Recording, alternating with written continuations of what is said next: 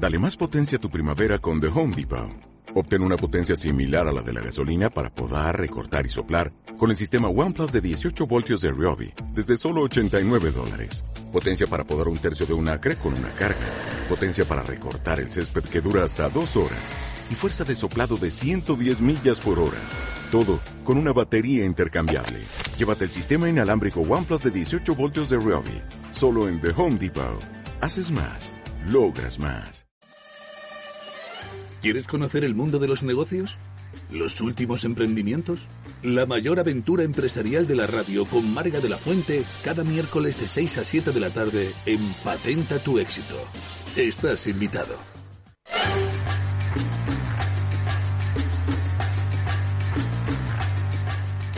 Buenas tardes, queridos oyentes. Soy Marga de la Fuente y os doy la bienvenida, como cada miércoles, a este maravilloso espacio dedicando al mundo de los negocios, emprendimientos e iniciativas que aporten un valor a esta sociedad que tanto, tanto lo necesita y lo necesitamos.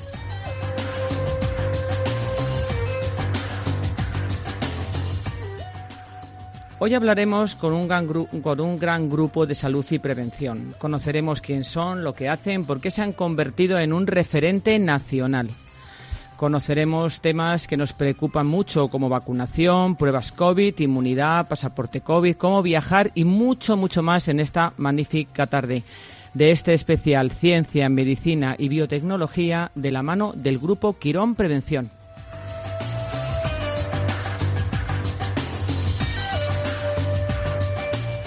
Y ya vamos a presentar a estos magníficos invitados eh, porque tenemos mucho, mucho que contar y no queremos perder ni un solo minuto. El doctor Leopoldo Álvarez es director de Relaciones Institucionales y Estrategia Sanitaria. Buenas tardes, doctor. Buenas tardes, Marga. Bienvenido. Muchas gracias por este, este ratito que vamos a pasar contigo. Pues muchas gracias por estar aquí. El doctor Juan Pedro Portel, él es director Salud Laboral. Buenas tardes, doctor. Buenas tardes, Marga. Y bienvenido también aquí a Patenta Tu Éxito. Y Emilio Conde, director de Grandes Cuentas del Grupo También Quirón. Buenas, tardes, Emilio. Buenas tardes, encantado de estar aquí contigo. Muchas gracias de estar aquí también y sé que habéis hecho un huequito porque estáis muy, muy ocupados y ahora van a conocer todos nuestros oyentes y seguidores por qué, por estáis tan ocupados. Adelante con el programa.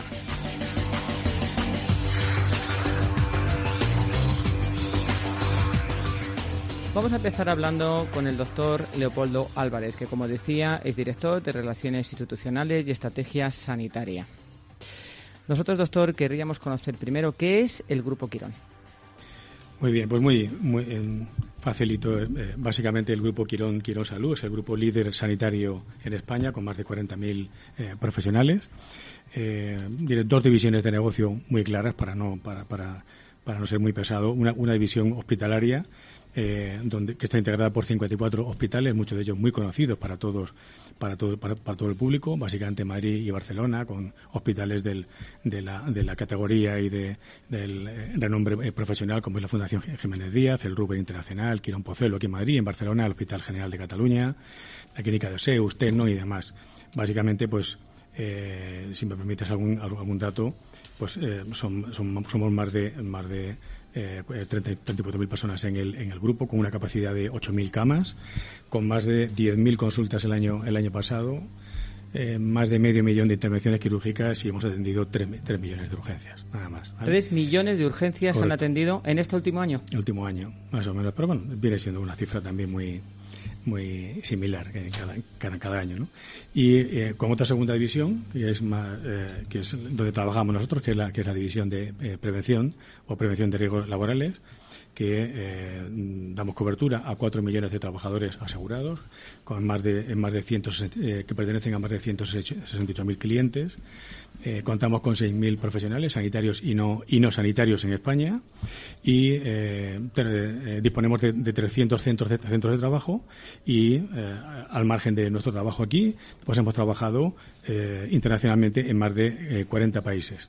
Básicamente, y para que conozcan nuestra actividad, pues eh, sería, eh, en una primera sería en, torno a la medicina del trabajo, con más de dos millones de eh, reconocimientos médicos eh, y, sus correspondientes analíticas, a través de los cuales pues nos enorgullece ir alimentando nuestro nuestro big data, que actualmente es de más de 8 millones de, eh, historias clínicas, lo cual nos sirve de base pues para establecer eh, eh, colaboraciones con organismos como el como el CENIC, el Centro Nacional de, Investigaciones Cardiovasculares, y a la vez pues internamente podemos desarrollar campañas preventivas para nuestros clientes, todo ello dentro del marco de las campañas de la empresa saludable. Junto con nosotros tenemos también otra otra otra parte muy importante que es la que es nuestros compañeros de la parte técnica que eh, como dato, dato, dato general pues han formado a más de un millón y medio de trabajadores eh, eh, por año, re, realizan unos 200.000 visitas a empresas y básicamente su actividad pues sería la elaboración de riego, las inspecciones de seguridad y salud,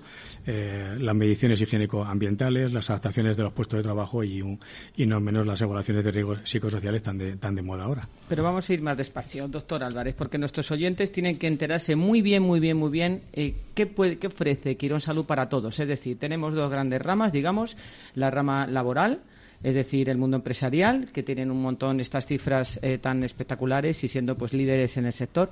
Y tenemos también eh, la medicina privada, es decir, eh, ustedes tienen dentro del grupo esas dos, digamos, ramas generales, medicina privada, medicina laboral o medicina empresarial, donde acuden un montón de, de, de personas para ser atendidas. En esos grupos, en el, en el entorno de, digamos, medicina particular, ¿Qué podemos encontrar, aparte de estos hospitales de referencia, qué otras cosas podemos encontrar en el Grupo Quirón? Pues básicamente la cartera de servicios que, o, el, o, el, o el portfolio que el grupo ofrece está muy eh, dividido, como he dicho antes. Es decir, por, por una parte serían los servicios hospitalarios orientados al paciente, eh, eh, bien porque está diagnosticado o porque eh, o porque tienen tienen que diagnosticarlo y en segundo lugar una, unos servicios de consultoría en lo que he comentado antes en, en prevención y salud preventiva pero con un foco común en los, en, la, en los dos en los dos unidades en las dos divisiones de la compañía porque nosotros ponemos el foco común en que, la salud, en que la salud integral de la, de la, persona es única. Por lo tanto, queremos cuidar de nuestras empresas, pero siempre a través del, de, del bienestar de nuestros trabajadores podríamos decir que para nosotros la cultura preventiva va más allá de lo que sería el entorno laboral. Y, y esa es la suerte que tenemos de eh, los que hemos trabajado en servicios de prevención, que antes no, no disponían del músculo de, un, de una división sanitaria como es el, como, o de una división hospitalaria, como es el caso nuestro. ¿vale? Claro, porque además la prevención es tanto más importante que la propia eh, que el propio eh, dolencia o el propio padecimiento que puede tener el paciente en un momento determinado, la necesidad de un servicio, es decir, prevenir, prevenir, que es al final pues un poco la filosofía de la medicina actual, ¿no? Eso es. Nosotros lo que tratamos es de, por nuestros más cercanos, que son los trabajadores, pues impulsar la y, la, y esa cultura preventiva que llevan a su, a su, a su, a su casa, a sus familias, y eh, con lo cual la misma no se desarrolla no solo en el ámbito de nuestras empresas clientes, sino también en la sociedad en general. ¿Cómo ha vivido el grupo la pandemia? Pues es una op opinión mía. Yo creo que la, la, pandemia para muchos ha sido y, y, está siendo la época más humana, solidaria, al tiempo que la más dura que hemos vivido muchos, muchos hasta ahora, ¿no? Pero en, en nuestra compañía, donde eh, inculcamos que las personas son una prioridad eh, estratégica, como, otras, como otras muchas, muchas empresas, estamos inmersos en un cambio digital pero eh, donde, donde, sabemos que el cambio no lo hacen las tecnologías, sino que, sino que lo hacen las, las, personas. Y las personas se mueven por emociones y por, y por, y por pasiones. De ahí nuestro compromiso claro. ¿eh? Queremos ser los más tecnológicos, pero al mismo tiempo ser los más, los más humanos. Entonces, con ese ADN que, llevamos inculcado todos, todos los trabajadores del grupo, pues eh, la, podemos decir que la epidemia nos ha puesto a prueba eh, eh, la sala de máquinas no ha parado y estamos pues muy orgullosos del, del trabajo, eh, sobre todo del trabajo en equipo que se ha realizado por todos nuestros profesionales, tanto sanitarios como no, como no sanitarios. Y además no han parado durante toda la pandemia, no han parado de trabajar y han atendido ininterrumpidamente a todo tipo de pacientes y especialmente, imagino, a pacientes con COVID o con presunción de tenerlo.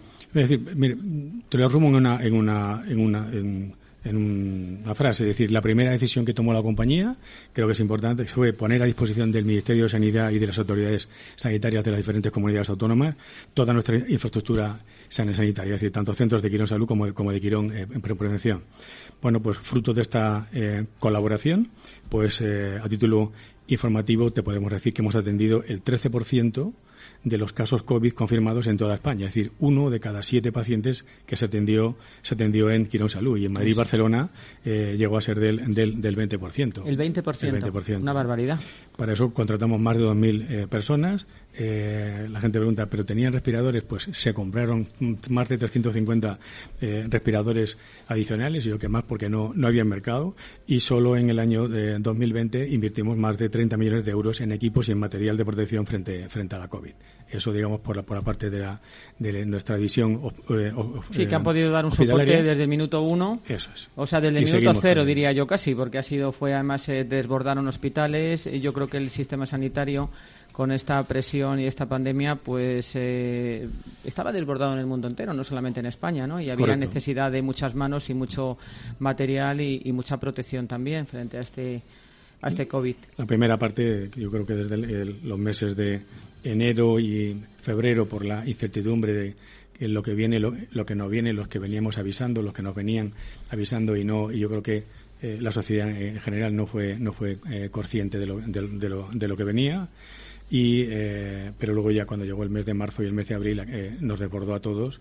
Y, yo pues la verdad que no solamente siempre siempre se recalca el, sector sanitario. Y a mí me viene muy bien porque trabajamos en ello. Estoy muy orgulloso de no solo de mis compañeros, sino de, sino de todos los sanitarios de España, pero creo que también ha habido muchas personas eh, que no se habla de ellos, funerarias, eh, personas de, que han que han dado eh, que han permitido tener toda la cadena de alimentación en marcha, el transporte logístico, taxistas llevando enfermos, que han, llevado, enfermos y yo creo que creo que todo el mundo, por eso decía que ha sido el para mí el año de mi vida más, más eh, solidario y por otra parte eh, más duro. Luego nosotros desde el punto de vista sanitario estamos muy orgullosos, pues lógicamente detrás de nosotros ya no había nadie, pero eh, es importante recalcar que mucha gente ha, ha arrimado el hombro, ¿no? Sí, se lo ha jugado, porque además es que se jugaba en la salud, o sea, no se jugaban simplemente dinero o trabajo, sino se jugaban su propia vida, como, como bien dices, pues todas esas personas que atendían toda la logística eh, de alimentos, hemos tenido aquí en el programa incluso a, directores de Mercamadrid, gente que ha representado que ha sido una locura, o sea, se jugaban, tenían que ir, venir, estar en la calle, transportando taxistas, llevando sanitarios y enfermos, y yo creo que es verdad que esa solidaridad ha existido, lo que tenemos que hacer es no olvidarla, porque a veces somos flojos de memoria y en momentos puntuales normalmente el ser humano responde, pero eso lo que hay que extrapolarlo a siempre, no en un momento determinado como ha sido este, ¿no? Porque necesidades Leopoldo, yo creo que hay bastantes y siempre. Y, es así. Yo, además, en mi caso, pues eh, fui una persona que eh, pasé el COVID, estuve ingresado tres semanas con una neumonía bilateral y no es lo mismo estar a un lado de la cama que el otro. Y, pude, y pude comprobar que, eh, tanto en mi casa y luego por compañeros o por familiares, cómo han sido atendidos y dentro de la, de, la dureza que, que, tenía el tema. Estabas prácticamente aislado, con controles cada tres horas, no, podía, no, no podías tener ningún tipo de visita y yo creo que hay, hay mucho, hay muchas personas que, que han estado muy solas, pero a la vez muy acompañadas por todo el personal sanitario, o sea, que han hecho su trabajo y ese trabajo humano y emocional, pues que muchas familias hubieran querido estar al lado de sus, de, sus eh, eh, familiares y te puedo asegurar que los han suplido con, con creces. Sí, sí, sí, no tengo absolutamente ninguna duda porque lo hemos vivido algunos en primera persona. ¿Y la, la telemedicina os ha ayudado en estos momentos? Eh, ¿Hay pruebas diagnósticas también? ¿Lo habéis utilizado como una herramienta dentro del grupo más habitual de lo normal? más que, más que la telemedicina, eh, en el, eh, podemos decir que toda la, toda la telemedicina que venía con un, con un periodo de tiempo de desarrollo y unos, y unos visos de futuro de, a mejorar en cuatro o cinco años, pues una, de las cosas con las que ha servido la pandemia ha sido para impulsar su desarrollo y prácticamente en, en, en seis meses, bueno, lo que llevamos de año, pues eh, ha sido ha sido vital eh, porque eh, nos ha servido no solamente para, para controlar a los pacientes que teníamos ingresados en casa sino sino también para dar un soporte a mucha gente que ha estado en, en domicilios y que no podían acceder de alguna manera a, los centros sanitarios, bien por colapso, porque así se lo pedíamos y gracias a, ese eh, desarrollo pues hemos podido seguir, seguir en contacto con ellos y demás. Y, lógicamente en nuestra casa pues ha sido una de las funciones que más, que, eh, más hemos hecho, sobre todo en este inicio o esta fase de, de eh, preparación o de escalada donde eh, bueno, pues ha sido, ha sido eh, fundamental el, estar muy en contacto con, los, pacientes trabajadores y, con todos en este caso y, con nuestras empresas clientes y, bueno pues no había no había decir sí, sí, te puedo decir que dentro de las funciones que hemos hecho o de las acciones que hemos que hemos hecho fundamentalmente fueron dirigidas a estos servicios o estas empresas con actividades esenciales que nos permitió pues bueno, pues lógicamente bajamos mucho nuestro rendimiento habitual, pero mantuvimos eh, prácticamente los centros abiertos, eh, hicimos reconocimientos médicos urgentes a, estas, a estas empresas, a estas actividades esenciales, eh, hicimos muchas acciones y actividades preventivas para, para estos sectores, pues a, base de, claro, se interrumpió todo, todo, todo, lo presencial, con lo cual, pues tuvimos que crear cursos formativos e informativos con contenidos online y, y cómo actuar eh, a medida que la pandemia y sus diferentes escenarios iba avanzando, ¿no? Un intento de que la gente paliara las situaciones de riesgo y, lógicamente, pues esa consultoría técnico, técnico-sanitaria a empresas eh, de, cara al establecimiento y a la adecuación a su actividad de medidas de protección y, eh, y de, y de eh, prevención a aplicar. Bueno, y detectar y confirmar COVID también, ¿no? Porque hacía desde el minuto casi uno también hacíais pues, pruebas. Pues mira, una de las cosas que, que, eh, fueron una de las acciones asignadas por la autoridad sanitaria a los servicios de, de, prevención fue esta, ¿no? La, la evaluación de personal especialmente eh, sensible, siempre, siempre siguiendo criterios establecidos por la autoridad sanitaria, como eran rango de edad, la, coexistencia de patologías definidas como, como, de riesgo, procesos cardiovasculares y respiratorios, que luego en un inicio se fueron ampliando, eh, el, ver la posibilidad de una comorbilidad por otras patologías que pudieran desajustar a estas patologías de potencial riesgo y la, y la adopción de medidas en la empresa y redirigirlas a su, a su médico a cabecera. En esa primera fase también, hasta mes de finales de abril, que podíamos ir identificar pues tanto los, los, casos y los contactos estrechos de, trabajadores eh, que también fue una, fue una misión muy importante que han, que han desarrollado los, los servicios de prevención. Yo creo que en líneas generales ha servido para que eh, una, eh, como decirte, una eh, especialidad, como ha sido la de medicina del trabajo y la de los servicios de, prevención en general, que se nos ha visto como, como ese impuesto revolucionario que tienen que seguir las empresas para que no les multen, pues eh, ha tomado, yo creo que el, lugar que le corresponde dentro dentro de las empresas y se han dado cuenta de, hasta dónde hasta dónde pueden ir con lo cual pues mi, mi, enhorabuena para todos los compañeros de los servicios de prevención igual que ha ocurrido con los eh, preventivistas y, y, incluso médicos de sanidad exterior, que, que prácticamente nadie sabía que existía. Yo creo que aquí hay una serie de especialidades que han ido apareciendo en nuestras vidas y que, como parecía que, que su labor estaba bastante difuminada dentro del, dentro del día a día. ¿no? Y un acercamiento de la sociedad hacia la medicina y la ciencia también, porque gracias a todo esto parece que, la, que, siempre nos acordamos de los médicos o de las personas que nos cuidan cuando estamos enfermos, ¿no? Pero yo creo que ha sido, eh, ha sido una toma de conciencia del ciudadano de a pie de la importancia de muchas cosas, ¿no? De que hay que invertir en sanidad, que hay que cuidar al personal médico, que son los que realmente van a darnos una buena salud, a tener unos buenos centros hospitalarios o de atención primaria o no, después o una atención siguiente. Pero yo creo que ha sido, como tú bien dices, una nueva conciencia eh, no solo solidaria, sino que ha despertado un poco a la sociedad eh, a este mundo y luego la tecnología, que gracias a ella hemos podido llegar a todos estos pacientes, las empresas o las, eh, y sobre todo en este caso el mundo sanitario que estaba preparado desde el punto de vista tecnológico pues ha podido atender a todos y el que no pues ha tenido que hacer un esfuerzo sobrehumano y casi adaptarse en un tiempo récord. A lo mejor en 10 años lo ha hecho en un año o en 6 meses, ¿no? Gracias a eso pues muchos trabajadores se han, podido acudir a sus domicilios y la actividad eh, no, no en, ciertos sectores pues no ha eh, disminuido y se ha podido seguir eh, trabajando con unas medidas pues de garantía de garantía para, para, para todos.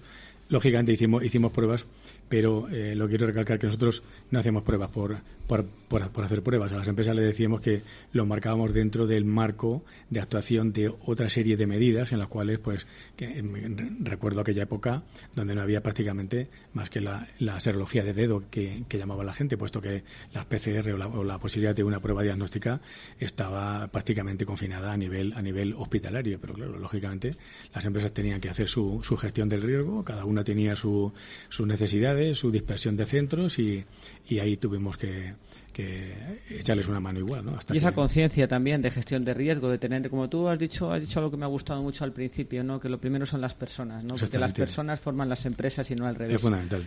Entonces siempre hay que pensar primero en los, eh, en los seres humanos, en las personas que estamos dentro o representando la empresa, la entidad o la actividad que llevemos a cabo y no al revés, ¿no? Que siempre se habla de la empresa y luego de la persona. Yo creo que ahora eh, en este momento pues se ha eh, mm, puesto en el valor que tiene la persona. Correcto. Tanto a nivel empresa como a nivel personal. Por eso para nosotros, eh, ya te digo, en nuestra línea estratégica, que lo principal son las personas, como, como te he comentado antes. ¿no? Aunque luego hablaremos más detenidamente, yo tengo aquí un dato que me parece impresionante. Habéis hecho a día de hoy 1.250.000 pruebas de COVID. Sí, en una primera fase pues nos hemos ido adaptando a lo que a lo, a lo que había, ¿no? Pues recuerdo donde no había más que pruebas de serología.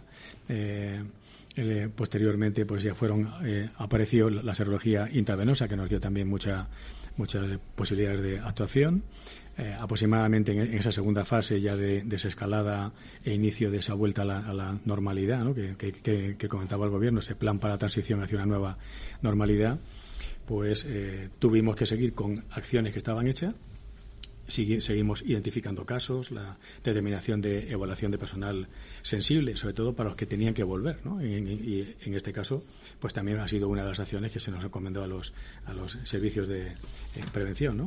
Pero eh, fundamentalmente fueron eh, acciones que fueron dirigidas a unos planes de actividad em, eh, empresarial por, por, sectores que, que, se iban incorporando eh, poco a poco. Recuerdo la elaboración de guías de reincorporación y de buenas prácticas para sectores de actividad, pues como eran desde almacenes, eh, espectáculos, empresas de, fabricación, comercio, gimnasio y demás.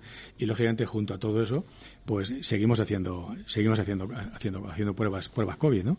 Con lo cual mm, tenemos la impresión de que hemos atendido la, demanda de nuestras empresas clientes eh, la del, y, pero, pero también la de la ciudadanía en, en, general y, hemos atendido peticiones de colaboración para la elección de eventos públicos y de proyectos de movilidad nacional e, internacional que luego por ante mis compañeros, tanto Juan Pedro como Emilio, pueden eh, eh, ampliarte más. No lo ampliarán. La verdad que es, que espectacular el trabajo que habéis hecho. Os doy la enhorabuena hemos, hemos también eh, querido intervenir en esta fase de inmunización. Igual hemos puesto a, disposición de las autoridades eh, sanitarias pues nuestra colaboración no solamente para, para tratar de vacunar a, a nuestros trabajadores, sino también al, pues a la población eh, en general. Y bueno, a fecha de hoy todavía estamos esperando que, que, se concrete por, por, las autoridades nuestra colaboración en este, en este sentido. Sí, tú me has dado además un dato que me parece muy interesante decirlo también, que a día de ayer el 14.745.736 españoles ya están inmunizados con la pauta completa, es decir, el 31,1 de la población. Eso es. Buenas noticias y que esperemos que de aquí al verano, vamos, como mucho agosto, esto se haya por lo menos duplicado y ya no sea un 31%, que sea un 60 o un 61% de la población que haya aumentado. Pues doctor Álvarez, antes de que te nos vayas, tengo que hacerte unas preguntas. El famoso test del éxito. Son preguntas que no tienen nada que ver con la entrevista, ¿o sí? y son cortas. Es tipo test. ¿Estás preparado? Estoy entregado, Marga. venga, eh, muy bien, así me gusta. Entregado en cuerpo y alma. Lo que, tú, lo que tú decides. Un hobby. Un hobby eh, estar con mi familia. Un momento que cambió tu vida. El nacimiento de mis hijos y la pandemia. ¿Qué necesita la sanidad española? Pues lo, mismo que todo el mundo, más, más, más humanidad, tener en cuenta que las personas siguen, siguen ahí y no despreciar eh, la colaboración que puede haber entre, entre sanidad pública y privada, que no nos gusta hablar de eso porque solo hay una sanidad. Y como la sintonía nuestra es misión imposible, porque no hay nada imposible, ¿cuál es tu misión imposible? Mi misión imposible. O casi imposible. Pues, eh, bueno, yo creo que ya lo, único que, nos queda es eh, ver que esta, que esta pandemia pase y, poder inculcar a, los, a los compañeros que vienen por abajo de, de, nosotros, de alguna manera, toda esta experiencia que llevamos acumulada en tantos años y como misión imposible ver el renacer otra vez de la medicina del trabajo, que estamos fatal, porque como siga esto así, en 5 o 10 años desaparecen la mitad de los profesionales, no solo de sanidad en general, pero sí de sí la medicina del trabajo, con lo cual me haría mucho daño después de tantos años dedicado a esto. Pues seguro que lo conseguiremos y que no será una misión imposible como las películas de Tom Cruise, que todo lo consigue, nosotros igual. Muy bien. Doctor Leopoldo Álvarez, muchísimas gracias. Un placer. Y volverás, ¿eh? A contarnos más cosas. A, pesar de que eres del Atleti, pero volveré. Muchas gracias.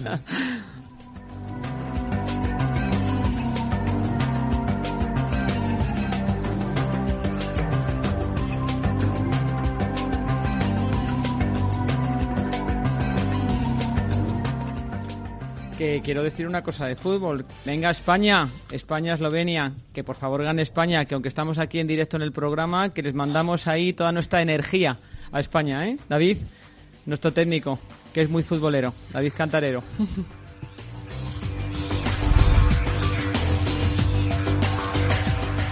Pues nos vamos ya con nuestro segundo invitado, Juan Pedro Portel. Él, como decía, doctor en medicina y cirugía general, especialista en medicina del trabajo y director de salud laboral. Doctor Portel, las vacunas. Este es un tema que todos, todos, todos nuestros seguidores que sabían que venían al programa nos han dado, vamos, eh, una ristra de preguntas, pero nos vamos a centrar un poco más. Primero, ¿qué es la salud laboral y la medicina del trabajo para que la gente lo entienda bien el concepto? Bien, pues la, salud laboral y la medicina del trabajo es aquella que, se, que dedicamos, es aquella que dedicamos eh, nuestra, nuestro trabajo a la protección de los trabajadores de las empresas.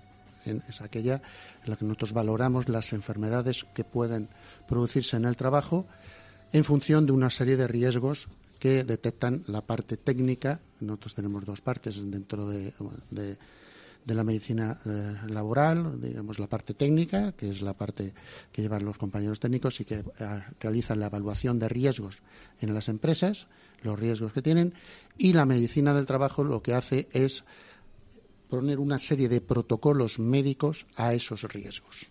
En función de ese riesgo se realizan una serie de exploraciones, pruebas para valorar si ese trabajador eh, presenta algún tipo de patología que le pueda impedir o le pueda dificultar o pueda tener una cierta sensibilidad para realizar su trabajo.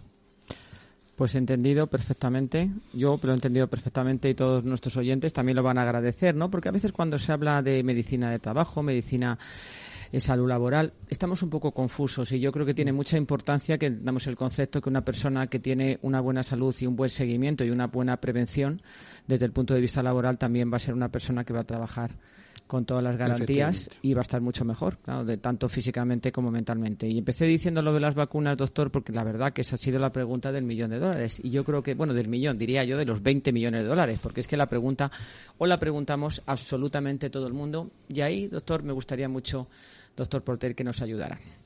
En primer lugar, me gustaría que explicara a nuestros oyentes qué son las vacunas que existen en el momento, qué vacunas hay y qué es lo que hacen para que no contagien o impidan que se contagie el COVID? Vamos a ver. las vacunas, lo que primero vamos a, ver lo que se pretende con la vacunación. La vacunación lo que pretendemos es, en principio, lograr una, una eh, conseguir una inmunidad, ¿vale? Una inmunidad lo suficientemente significativa para controlar la pandemia. Y por otro lado, con las vacunas lo que se consigue es minimizar la severidad de la infección, es decir, se intenta evitar las muertes y los cuadros graves no, eh, es lo que se consigue realmente con la vacunación. No se consigue que una persona que esté vacunada pueda volver a infectarse.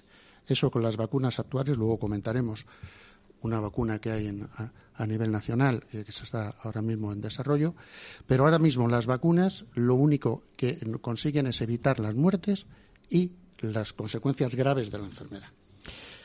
En la actualidad disponemos en España de cuatro tipos de vacunas estarían de la vacuna más conocidas, que son la Pfizer. La Pfizer es una vacuna que tiene una eficacia del 95%. Luego diremos lo que es la eficacia de lo que significa la eficacia y lo que significa eh, la efectividad de la vacuna. Bueno, pues la Pfizer tiene una eficacia del 95%, son dos dosis separadas 21 días y la máxima protección con esta vacuna se consigue a la semana de la segunda dosis. Otra vacuna es la moderna, con una eficacia actual del 94%. también son dos dosis separadas 28 días y la máxima protección se consigue a las dos semanas de la última dosis. La tercera, la AstraZeneca, que ha sido una, de las vacunas que ha tenido esa serie de problemas que luego comentaremos, eh, tiene una eficacia del 82%, son dos dosis separadas 12 semanas y la máxima protección se consigue a los 28 días de la segunda dosis. Y por último está la vacuna de Janssen, que tiene una eficacia de un 72% y es solamente una dosis y la máxima eficacia se produce a los 14 días de administración. Es decir, doctor, perdóneme una, un inciso. Realmente la vacuna Janssen diríamos que es una sola dosis, pero su protección es bastante menor. No. Vamos a ver, la eficacia, eh, lo que, la eficacia de las vacunas se realiza, eh, la eficacia se mide cuando se realizan los ensayos clínicos, es decir, en condiciones, en condiciones ideales. Esa es la eficacia. Sin embargo, la efectividad de la vacuna se hace ya en condiciones cuando se administra la vacuna, es en condiciones ambientales, cuando administramos la vacuna. Por ejemplo, AstraZeneca, que comentábamos que tiene una eficacia de un 82%, en el Reino Unido, es la vacuna que más se ha puesto en el Reino Unido, principalmente esa que se ha puesto, se ha demostrado que su efectividad es mayor que su eficacia. Y tampoco podemos comparar las eficacias de cada una porque son ensayos clínicos realizados en distintas situaciones, en distintas épocas y tal. Con esto lo que quiero decir es que todas las vacunas son buenas. Es importante vacunarse. Eso es lo que tenemos que tener claro. No hay que tener miedo a ponerse la vacuna.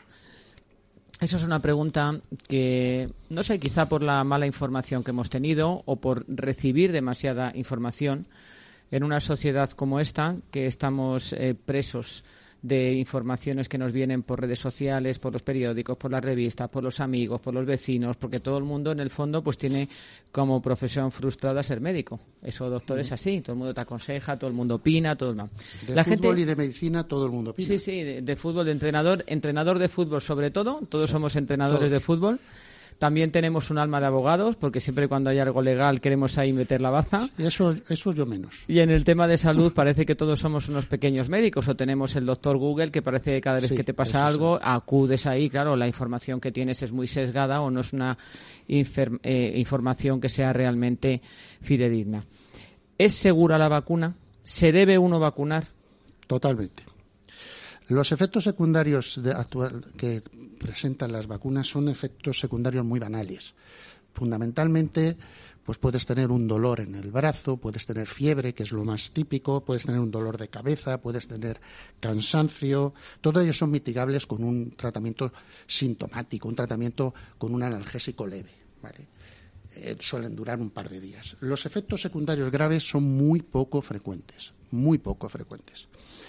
Por ejemplo, el caso de la trombosis por vacunación de AstraZeneca, que si recordamos fue una vacuna que se paralizó incluso su administración y que ha tenido una, controversia en España.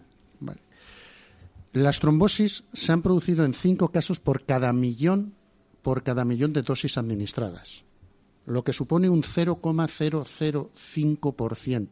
Es decir, que los casos de trombosis son tan pocos comparados con los casos de trombosis que se producen, por ejemplo, eh, con el COVID, que estamos hablando de más de un 26% de trombosis de todo tipo que se producen cuando uno, cuando uno lo coge. coge la enfermedad. E incluso que puede fallecer la persona. Claro, es de una de las causas fundamentales del fallecimiento.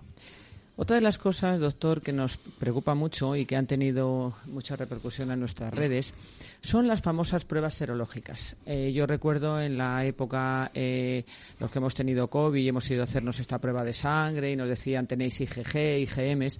¿Realmente eso sirve para demostrar si una persona tiene inmunidad o no, doctor? Totalmente. Las pruebas de detección de, la inmunidad fundamentalmente son de dos tipos. Una que ahora mismo está mucho menos demandada, que es aquella prueba de inmunidad que es con la que nosotros en el Prevención empezamos a realizar, que era la prueba cualitativa de, no cuantitativa, sino cualitativa de detección de anticuerpos, que era aquella que se realizaba pinchando el dedo y echando una gotita de sangre en un cassette y echando luego un buffer y que se aparecía la IgG y la IgM. Bien, pues esa es la prueba que tenía unos resultados en 10 o 15 minutos y nos daba unos resultados cualitativos. Actualmente existen las, eh, las pruebas serológicas intravenosas que son mucho más eh, desarrolladas y son cuantitativas, es decir, cuantifican el número de anticuerpos que tenemos. Ahora mismo eh, tenemos nosotros tenemos las pruebas serológicas de COVID tanto para post-exposición o post-enfermedad como post-vacunación. Existe una, la serología post-vacunación detecta anticuerpos frente a, la, proteína de la espícula del coronavirus y detecta si hemos generado o no anticuerpos y en qué medida. Existe un 2 o un 5% de la población en que no genera anticuerpos por cuestiones, por cuestiones individuales, de cada inmunidad individual. También tenemos que tener en cuenta que eh, las vacunas nadie va a desarrollar una, la misma inmunidad, todo el mundo la misma, porque va a depender mm, de su inmunidad específica, y su inmunidad individual. Pero evidentemente ahora mismo detectamos inmunidad con la serología y podemos saber si una persona se encuentra inmune. Una cosa es que se encuentre inmune y otra cosa es que no se pueda contagiar, como he indicado antes. Sí, eso es importante y ahora vamos a hablar sobre ello. La, clínica, bueno, el grupo Quirón, iba a decir, y las clínicas Quirón y todos los centros de referencia tienen este tipo de pruebas serológicas tanto para personas que pueden tener la duda de si han generado esa inmunidad como para las personas que se han puesto la vacuna y esto es muy importante decirlo para que todos nuestros oyentes puedan acudir al grupo Quirón eh, para saber si efectivamente después de haberse puesto esas dosis de vacuna han generado la inmunidad idónea para tener esa protección que estamos intentando alcanzar. Nosotros en el grupo Quirón, junto con Quirón Salud, estamos desarrollando un trabajo específico de, de seroprevalencia que esperamos que razonablemente en un tiempo determinado podamos tenerlo.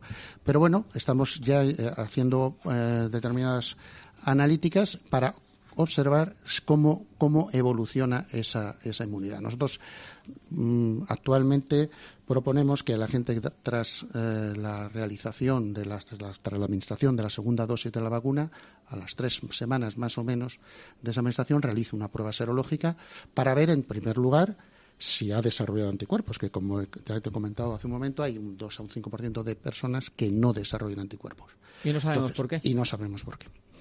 Y Luego, aparte, saber la cuantificación que tienen de esos anticuerpos.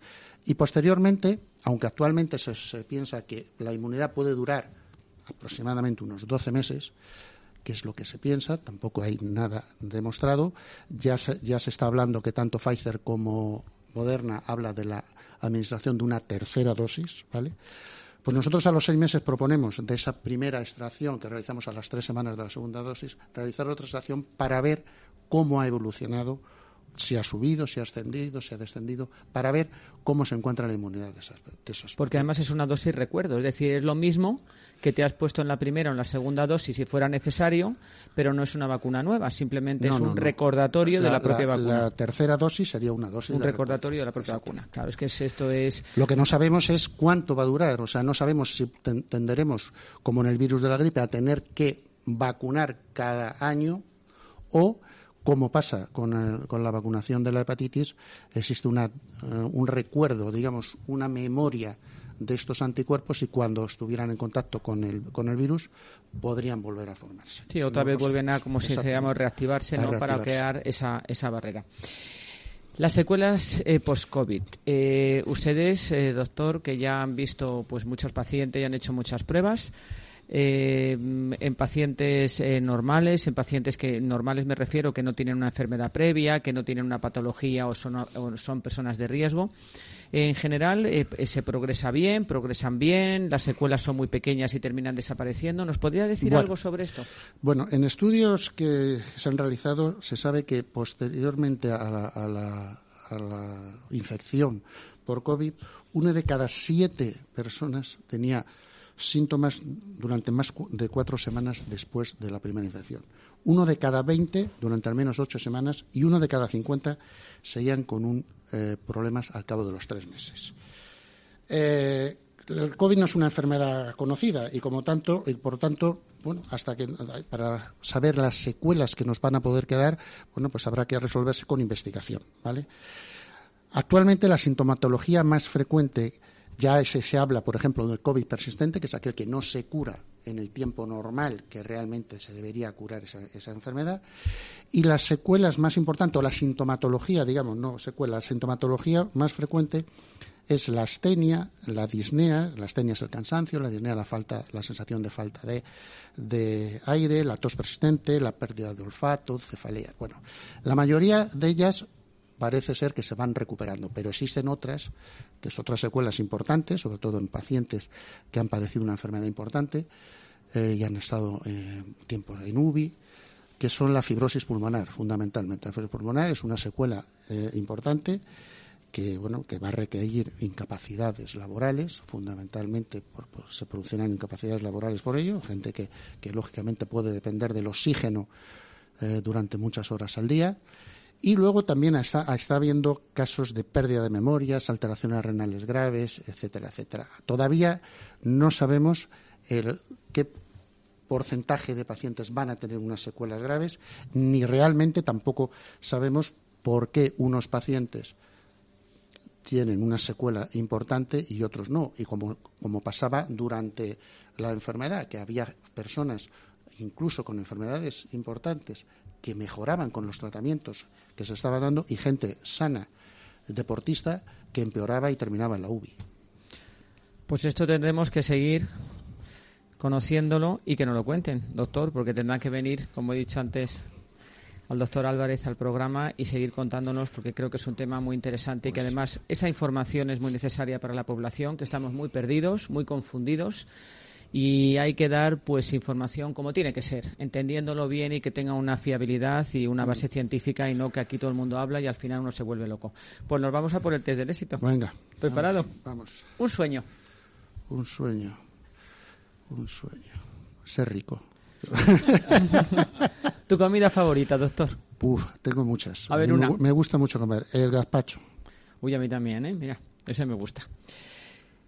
Una, algo que te gustaría hacer por la sociedad en este momento y que crees que es necesario. Es decir, te concedo un deseo y dices, en el mundo sanitario, ¿qué es lo que tú eres un experto? Pues hombre, yo creo que lo importante es, por ejemplo, en, el tema que estamos, que la vacunación, por ejemplo, que la vacuna que están desarrollando los españoles, eh, unos científicos españoles, sea un éxito y no solamente acabemos con la, enfermedad como tal grave, sino que acabemos con la enfermedad como tal que desaparezca. Tenemos que hablar en otro, en otro programa precisamente de eso, de las vacunas españolas, porque hoy no nos va a dar tiempo porque tenemos que cerrar con nuestro último invitado, Emilio Conde, que si no, no le podemos sacar también a él información y tenemos que conocer muchas cosas. Y por último, doctor, ¿Cuál es tu misión imposible? Pues que España gane la Eurocopa. Parece. Pues vamos a ver, vamos a ver. David, ¿cómo va España? ¿1-0? 1-0. Bueno, qué bien, qué bien. Vamos por buen camino. Pues ánimo. Adelante. Muchas gracias. Gracias, gracias a ti,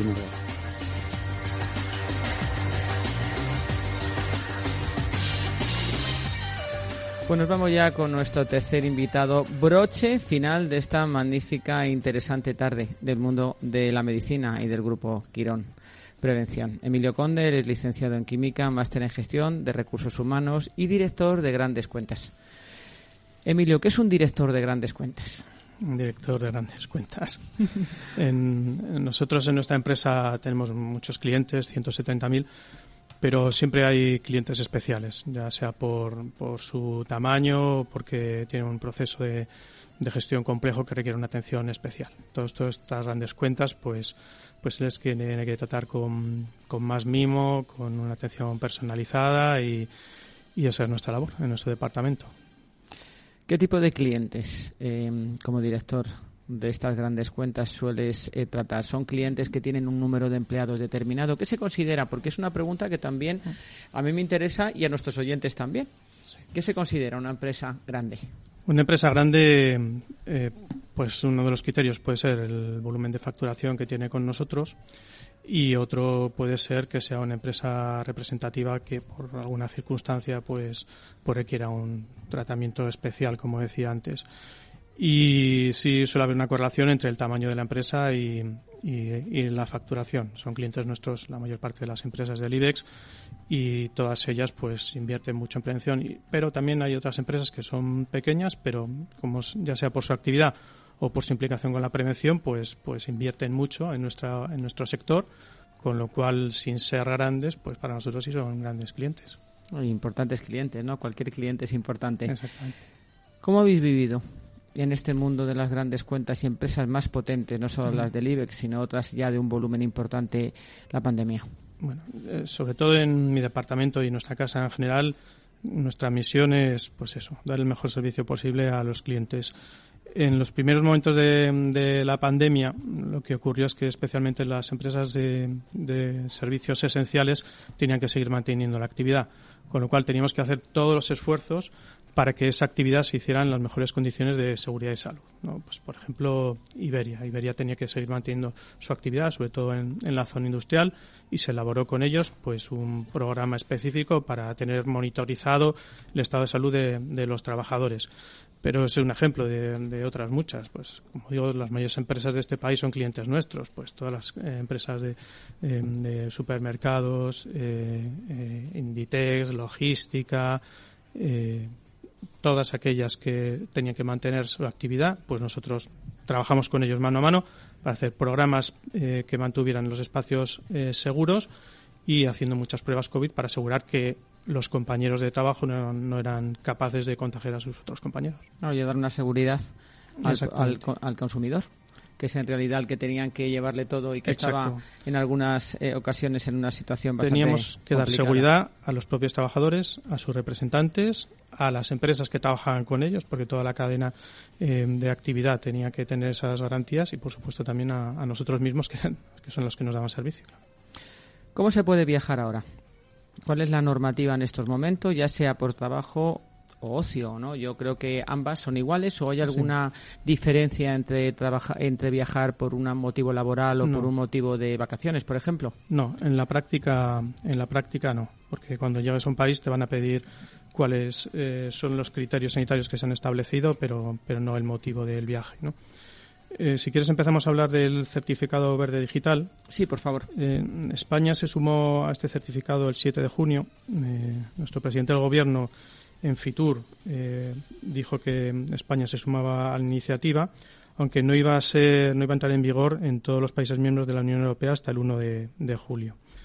Em, sin embargo, hasta entonces, eh, algunas comunidades autónomas, la mayoría de ellas, ya se han sumado a esta iniciativa y están expidiendo, expidiendo este, este certificado. Esto es así porque ya sabes que las competencias sanitarias están transferidas a las comunidades autónomas, entonces es su responsabilidad. Em, aunque lo estemos llamando muchas veces pasaporte, no se trata oficialmente de un pasaporte, porque no puede condicionar o restringir la libre circulación. Lo que sí que hace es facilitar el libre tránsito. ¿Por qué lo facilita? Porque ya habéis visto y tenemos todas experiencias de gente, por ejemplo, que falsifica el resultado de una prueba, con lo cual Em, si tú eres capaz de presentar una evidencia que sea fiable, que garantice que el portador es el, portador de la prueba, es el que efectivamente se ha realizado la prueba, pues facilita mucho el proceso de entrada y verificación. Sí, que no prohíbe que tú te muevas o entres en un país determinado, sino que simplemente pues te van a pedir un montón de pruebas para poder acceder a ese país o viajar y además pues da la seguridad también en que lo que ese pasaporte que estás llevando de verdad certifica que tus condiciones son idóneas para poder viajar porque tienes la vacunación puesta. Exacto.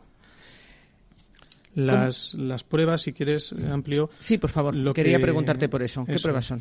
En el, en el, documento se incluyen datos. En el documento oficial del certificado verde digital se incluye datos, por supuesto, el nombre, la fecha de nacimiento, fecha de expedición, la información pertinente sobre la vacuna, la prueba o recuperación y un código QR con una firma digital que sirve para identificar y que garantiza la autenticidad e integridad de la prueba. Es decir, eh, ¿qué es lo que va a permitir el acceso? El certificado te da, te dice si estás vacunado o no, cuándo has estado vacunado y si has completado las dosis, o si tienes una prueba COVID negativa, o si puedes garantizar que has pasado la enfermedad. Es decir, para que nuestros oyentes lo entiendan y por supuesto yo también.